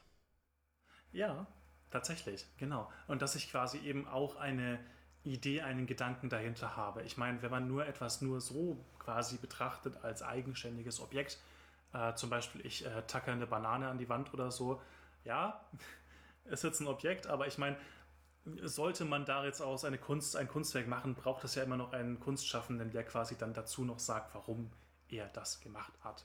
Ja. Ich meine, es kann ich auch, glaube, es sehr wichtig. gibt auch Kunstwerke, die tatsächlich einen anderen Zweck verfolgen. Zum Beispiel sollen sie einfach erfreuen, beruhigen ähm, oder sonst wie irgendwelche bestimmten Emotionen in Personen hervorrufen. Und äh, das ist etwas, was KI vermutlich besser kann, weil KI sich dann nicht selber aussuchen muss, was das Ziel ist, sondern dann sagt man mal ein beruhigendes Bild und äh, dann, dann kommt vielleicht irgendwie was Hübsches dabei raus. Das heißt, das ist auch irgendwie einfacher, vermutlich ein bisschen einfacher zu bewerten am Ende. Ja, richtig. Und ich meine, alles, was wir bisher gesehen haben oder was wir uns angeschaut haben, ist ja quasi äh, in so einer Richtung, du hast eine recht definierte Aufgabe, zum Beispiel, nimm das Bild und äh, schmeiß einen Stil drauf oder nimm diesen Prompt und vervollständige den Text. Ähm, da ist quasi immer eine recht, also eine trotzdem recht konkrete Aufgabe dabei. Ähm, ich habe mal eine sehr, sehr alte, aber auch meiner Meinung nach sehr treffende äh, Definition von KI allgemein gehört. Und da ging es eben auch darum, man möchte weggehen von dem reinen Lösen eines Problems, wenn die mathematische Definition komplett vorhanden ist. Man möchte eher hingehen zu dem Lösen von Problemen, welche nicht komplett fest umrandet sind und die nicht mathematisch schön aufgeschrieben werden können. Zum Beispiel sowas wie, klar, ich kann ein Integral lösen, weil ich weiß, dass es bestimmte äh, Möglichkeiten und, und, Vor und Formeln gibt, mit denen ich das machen kann. Aber es gibt keine Formel dafür, ein, eine Person zu erkennen auf einem Pixelbrei. Ja? Und das ist es eigentlich, was KI ausmacht, im Grunde, zumindest auch moderne KI, dass sie aufgrund von unstrukturierten oder unklaren äh, Definitionen quasi trotzdem Dinge erzeugen kann. Und ich finde, das ist schon einer der sehr wichtigen Bedingungen für kreatives Schaffen. Ja, also das fand ich damals sehr interessant. Kreativität, also ein, eine Lösung kann nur so kreativ sein, äh, wie es die Problemstellung zulässt. Richtig, genau. Gesina, ähm, wir haben, glaube ich, jetzt am Ende nochmal sehr philosophiert und hoffentlich auch äh, ja, bisschen, ein bisschen näher an die Antwort gekommen zu der Frage von ist KI kreativ. Ich glaube, ein äh, sattes Jein ist in dem Fall auch wieder angebracht. Es kommt wirklich sehr, sehr stark auf die Anwendung an, meiner Meinung nach, und auch auf die Idee, die dahinter steckt im Endeffekt. Ja? Also was erachten wir als kreativ und was nicht. Genau. Ich glaube, wir müssen das nochmal kurz für Bipo zusammenfassen. Ich Entschuldigung, auch. ich habe ja reingeredet. Ich denke auch, ja. ja. Also, ich meine, angefangen haben wir ja erstmal mit der Frage, was ist Kreativität eigentlich? Ähm, da haben wir die Definition verwendet, die ähm, sagt Kreativität, also äh, Kreativität braucht drei Bestandteile. Zum einen, es muss etwas erschaffen werden, irgendwie etwas Neues. Da haben wir gesagt, das kann Bild sein, Text, Ton, das können auch ähm, Konstruktionen sein. Genau. Also etwas erschaffen. Und jetzt zum zweiten Punkt, es muss irgendwie originell, also irgendwie neu oder ästhetisch oder jedenfalls auf irgendeine Art und Weise originell sein. Und es sollte auf irgendeine Art und Weise nützlich, schrägstrich produktiv sein. Das heißt, es muss auch irgendeinem Zweck dienen und nicht einfach bloß ähm, ein lustiger Kleckshaufen auf der Wand sein, der irgendwie kein, keinerlei, keinerlei Sinn und Zweck hat. Das heißt, Kreativität zuerst mal hängt eben an diesen drei Begriffen. Und der wichtige Begriff an der Stelle ist vermutlich die Originalität, weil die sehr subjektiv und recht schwer abzugrenzen ist. So, dann kam die Frage, welche Bestandteile dieser Definition von Kreativität kann KI eigentlich erfüllen? Genau, richtig. Ähm, wir hatten uns ja angeschaut, ähm, dass es zunächst mal schöpferisch sein sollte. Äh, ist, glaube ich, gegeben in dem Fall. Also wir haben hier eine, äh, eine Sache, die am Ende quasi dasteht. Wenn ich eine Aufgabe gebe, dann ist KI meistens recht gut darin, auch Dinge zu erzeugen, in irgendeiner Art und Weise. Insbesondere haben wir jetzt recht viele Beispiele gesehen, in denen KI durchaus in der Lage ist, auch komplexere Formen von Bildern, Texten, äh, Musik oder auch Konstruktionen zu erzeugen, und zwar welche, die eben vorher zumindest noch nicht da waren. Genau, richtig.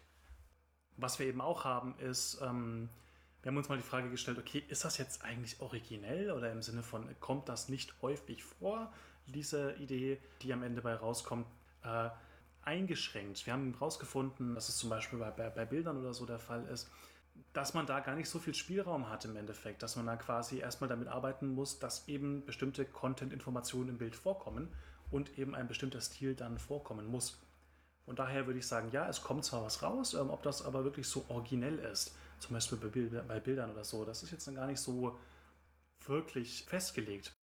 Bei Musik zum Beispiel hat man das vielleicht eher, weil man einfach sieht, naja gut, wir haben ein Stück, Franz Schubert, das hat einen bestimmten Stil und jetzt möchten wir quasi etwas herausfinden, was ähnlich klingt, aber eben nicht das ist, was es vorher schon gab. Und in dem Fall bei Musik könnte man vielleicht schon eher dazu übergehen zu sagen, okay, das könnte vielleicht eher auch originell sein, ja, aber trotzdem auch noch sehr eingeschränkt. Bei Originalität gibt es eigentlich so, also zwei große Probleme haben wir hier besprochen, äh, zusammengefasst. Zum einen, KI verfolgt immer eine Problemstellung intrinsisch, also die KI, die wir hier besprechen, braucht immer eine vorgegebene Zielrichtung, auf was hin optimiert werden soll. Und da ist das Problem, Kreativität hängt von der Problemstellung ab. Eine Lösung kann nur so kreativ sein, wie die Problemstellung es zulässt. Wenn es nur eine eindeutige Lösung gibt, dann kann die nicht kreativ sein, weil das ist die erwartete Lösung. Genau, und der zweite Punkt ist ähm, eben, wenn wir äh, künstliche Intelligenz, die etwas erschafft, betrachten, dann ist es immer so, dass diese künstliche Intelligenz, dieses Modell dann dabei herauskommt, eine Eingabe braucht. Und äh, diese Eingabe kann zum Beispiel einfach ein, ein zufälliges Muster sein, das durch einen Zufallsgenerator erzeugt wird, damit eben etwas Neuartiges herauskommt. Das kann aber auch etwas von Menschen vorgegebenes sein. Zum Beispiel eben eine textuelle Bildbeschreibung oder eben der Anfang einer Geschichte. Oder auch ein Foto, wo gesagt wird, dieses Foto soll jetzt transformiert werden in eine neue Version des Fotos. In all diesen Fällen, wo quasi von Menschen Eingaben vorgegeben werden, spielt das neuronale Netz auf einmal nur noch die Rolle eines Transformators. Das heißt, es nimmt Eingaben entgegen, die ihm vorgegeben werden und äh, transformiert diese Eingaben in etwas anderes. Und da ist dann eben für die Frage, ist etwas originell, eben die wichtige Frage, wie viel muss in dieser Transformation passieren, damit es tatsächlich etwas Originelles ist und nicht einfach bloß eine simple Abwandlung von dem, was wir vorher schon hatten. Genau. Also was mir da zum Beispiel gerade noch als Beispiel einfällt, ähm, was ich vor ein paar Jahren noch echt cool fand, war, als man bei Photoshop sagen konnte, ich umrahme diesen Bereich und ich würde gerne, dass du dieses Objekt in diesem Bereich rauslöscht. Und zwar nicht einfach nur, dass am Ende halt quasi nichts mehr da ist, sondern äh, ja, dass da einfach zum Beispiel der Mensch verschwindet und einfach die Blumenwiese der Hintergrund dann noch zu sehen ist.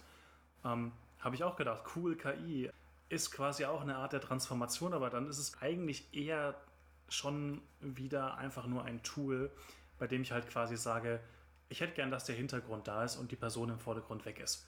Ja? Genau. Ich meine, das, was da hinten eingefügt wird, das kann man auch als kreativ bezeichnen. Das ist zwar irgendwas da, aber die Idee, die Aufgabe, die dahinter steckt, ist ja quasi nur, ähm, wir möchten halt einen generischen Blumenhintergrund haben. Genau. Sah aber auch sehr, sehr ja, gut aus tatsächlich. das glaube ich gerne. Also die Zusammenfassung vom zweiten Problem. Ist die KI wirklich etwas, das etwas Neues schafft, durch eine Transformation oder ist es bloß ein besseres Bearbeitungstool? Ja, das heißt, KI kann kreativ sein. Es können durchaus kreative Lösungen herauskommen bei dem, was KI an Lösungen vorschlägt. Schlicht und ergreifend deswegen, weil es gibt einfach eine gewisse Menge an Lösungen für ein Problem. Und wenn ich nur oft genug eine KI trainiere, da kommt ja durch Zufall beim Training immer irgendwie ein bisschen was anderes dabei raus. Irgendwann wird schon eine KI-Version dabei herauskommen, die etwas erzeugt, das ich jetzt zufälligerweise als kreativ erachte. Das heißt, grundsätzlich ist es für KI möglich, kreative Sachen zu erzeugen, da es kreative Sachen gibt. Also könnte man theoretisch auch KI kreative Sachen erzeugen lassen. Ähm, hängt aber eben, wie gesagt, sehr davon ab, lässt meine Problemstellung das überhaupt zu? Also lässt meine Problemstellung irgendeine kreative Lösung zu? Und wie viel Kreativität kann dann überhaupt oder muss dann überhaupt in dem, was die KI macht, noch stecken, damit ich das persönlich als originell empfinde?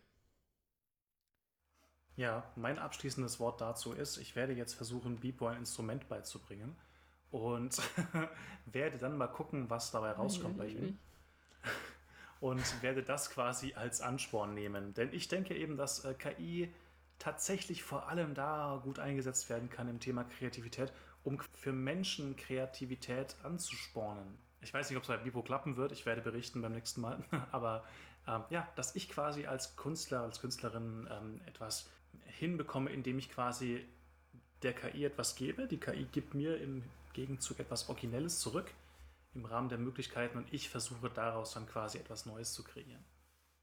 Und das trifft auch, glaube ich, ganz gut eine von den Möglichkeiten, wie man kreativ sein kann, nämlich äh, Kombination von bekannten Ideen und interessante Transformation von bekannten Eingaben.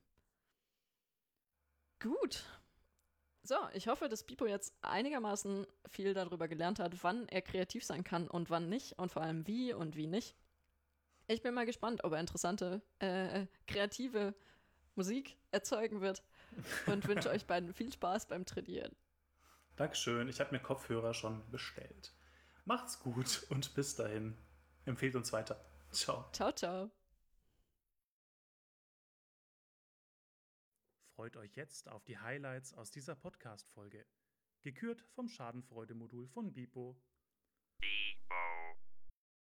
So, hallo und herzlich willkommen erneut zum Podcast Kaum Intelligent mit dem Johannes.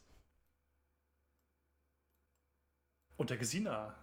Hi, ich habe jetzt gerade irgendwie auf eine Pause gewartet, aber ich weiß auch nicht, was ich gerade gesagt habe. okay, sollen wir nochmal loslegen? ähm, können wir gerne machen, ja. Aber ah, ich habe jetzt nur zwei Punkte, aber ich glaube, die reichen auch. Weil Bipo ja nicht so aufnahmefähig ist, ne? Bipo? ja. Nur kleine Modellkapazität hier. Es wird alles aufgenommen. Oh oh. Ja, genau. Also ich finde einen Kreis schon sehr ästhetisch, muss ich sagen. Also, da steckt Pi drinnen. Ich meine, wie cool ist das denn? Ist Pi ästhetisch? Gesina, was ist denn ein Autoencoder? Was heißt das denn? Ich spiele dir gerade so ein bisschen den Ball zu. Ich hoffe, ja, du hast es gemerkt. ich höre noch zu, ich höre noch zu. so ein Gun ist quasi nicht einfach nur ein, hey, ich habe drei, vier, fünf Teile eines Bildes und klatscht die zusammen und da kommt ein Frankenstein-Bild dabei raus. Wer solche Frankenstein-Bilder sehen will, der guckt sich vielleicht mal unsere Google Scholar-Seite an. Da haben wir sowas ähnliches gemacht. Fällt mir nur gerade so auf. Ähm, aber ein äh, Generative Adversarial Network äh, könnte das besser lösen. Aber genauso funktioniert das, habe ich gehört, in der echten Welt. Der Fälscher wird nicht eingefangen oder so. Nee, der geht wieder raus in die Welt und erzeugt neue Geldscheine und geht dann wieder zur Polizei. Und ich würde gerne eine Folge machen, bei der ich versuche, aus einem Zufallsbild von Lavalampen ein Lavalampenbild oh. zu generieren mit dem Gun. Also, viel Spaß. Schaltet auch nächstes Mal wieder ein, wenn wir versuchen, den Zufall zu hacken. ja, ich habe das Gefühl, das versucht jeder täglich um, ähm, ähm, in ja. seinem Leben. Ich muss zugeben, wenn man so in einer ja, betrunkenen also, Runde zum Beispiel sitzen würde und äh, da eine Geschichtenvervollständigung macht, dann kommt, glaube ich, auch nicht viel Besseres dabei raus. Also das Netz hat sich bestimmt schon ganz gut eingestellt im Vergleich. Du willst also sagen, dass quasi diese KI nichts weiter ist als eine betrunkene Runde von Menschen abends in der, äh, in der Bar und dementsprechend kommt dann da sowas bei raus. Finde ich gut, ja. Ich glaube, dafür muss man nicht mal betrunken sein. Probiert es gerne mal aus. Schickt uns, was dann ähm, für Geschichtenvervollständigung dabei rauskommt. Das würde mich tatsächlich interessieren. Und wir lesen in der nächsten Folge die besten Einsendungen vor. ich wünsche dir viel Glück. Äh, viel Erfolg natürlich, tut mir leid.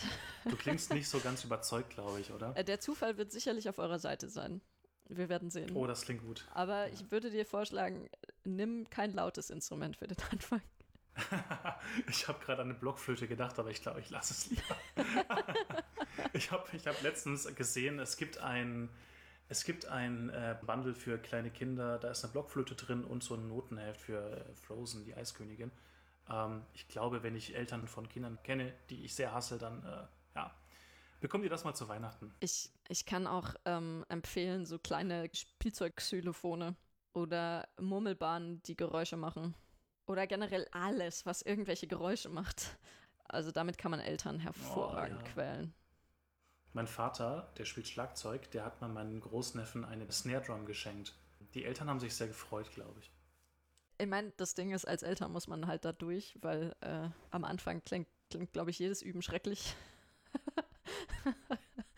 Ja, ähm, die Hoffnung ist dann klar. halt bloß, dass wenn man, äh, wenn man sich nur als Elternteil unterstützend genug anstellt, dass dann am Ende doch irgendwas Schönes dabei rauskommt. Das heißt, solange man ein Instrument wählt, was man grundsätzlich, wenn es gut gespielt ist, auch hören mag, äh, ist das ganz vielversprechend. Ich glaube, du hast gerade perfekt äh, die Generator-Diskriminator-Kombination ähm, äh, bei Ganz beschrieben. Du hast den Generator, das Kind, das spielt am Anfang noch recht äh, schwierige Sachen. Und der Diskriminator, also der Lehrer, also äh, der Elternteil, der greift dann immer ein und sagt, so aber nicht oder so funktioniert's. Und dann haben wir am Ende wahrscheinlich ein sehr schönes, äh, ja, sehr Oha. coolen Drummer. Das will ich sehen, wie du zu deinem kleinen Kind, das gerade anfängt, Blockflöte zu piepsen, hingehst und sagst, du spielst Scheiße. Ich meine, man muss ja auch mal ehrlich sein, ab einem gewissen Alter. Ich empfehle dir, mach das nicht mit Pipo. Ich glaube, der ist dir dann zu Tode beleidigt. Ja, ich glaube es auch. nee, aber das Problem ist halt, du hast halt immer das Ding, ähm, ja, aus der Information, was schlecht klingt, lernt man, glaube ich, noch mehr als aus der Information, was gut klingt. Du, du triffst es auf den Punkt. Ich weiß nicht, ich habe in meiner, also viele sehr, sehr frustrierende Phasen in meiner Doktorarbeit waren. Vor allem dann, wenn Leute mir gesagt haben, dass irgendwas scheiße war. Und das waren aber die Sachen, aus denen ich am meisten gelernt habe. Richtig, also wir merken, KI ist Schmerz. Und was natürlich immer noch auf meiner To-Do-Liste ist, ist, dass man mal endlich die Sticker baut. Das Alter jetzt nicht so dramatisch, aber, wenn wir jetzt aktuell keine, keine Gegebenheit, bis wann die fertig sein müssten oder so. Genau, aber ich fände es natürlich auch cool, weil ich will endlich mal nachts durch die Stadt laufen und Sachen bekleben. Wobei ich nur die ganze Zeit so gedacht habe, scheiße, eigentlich muss ich da schon sehr ungehorsam sein. Du könntest natürlich auch fragen. Also ich meine, wenn du irgendwie, was weiß ich, wenn du so ein Schaufenster hast von einem Café, wo du eh öfter mal gerne einen Kaffee trinkst, habe ich gehört, gibt es in Bamberg einige, wenn du da ja. einfach fragst, ob du irgendwie an eine dezente Ecke den, den Sticker hinkleben könntest. Oder ob es ja, okay wäre, wenn du die Sticker hier einfach liegen lässt aus Versehen. Ich habe gar nicht mal so Gangster gedacht, aber bei uns in der, also wenn du durch die Kneipen gehst, durch die richtigen Kneipen, da ist auf dem Klo alles voll getapeziert. Da muss ich auch noch nicht mal fragen, glaube ich. Da gehe ich auch mal. Oder an der. Uni halt. Aushängen in den Fluren nicht, aber die Klos. Ja, aber stimmt schon. Zehn, zehnte Folge und da müsste dann irgendwie so Special Guest dabei Special sein. Special Guest. Bipo. Machen wir dann Olli ist Bipo mit, irgendeiner, mit irgendeinem Voice Transformator drüber. Oh, das wäre mega cool. Zu der Stimme, ja, oh Gott. Ich weiß nicht. Ich finde es schon witzig, aber ich weiß ehrlich gesagt nicht, ob wir das durchziehen. Also ich glaube, ich glaub, die, die Stimmtransformation müssten wir im Nachhinein drüberlegen, sonst würden wir einfach die ganze Zeit nur uns weg, wegwerfen. Okay, kurze Schweigepause. Boom.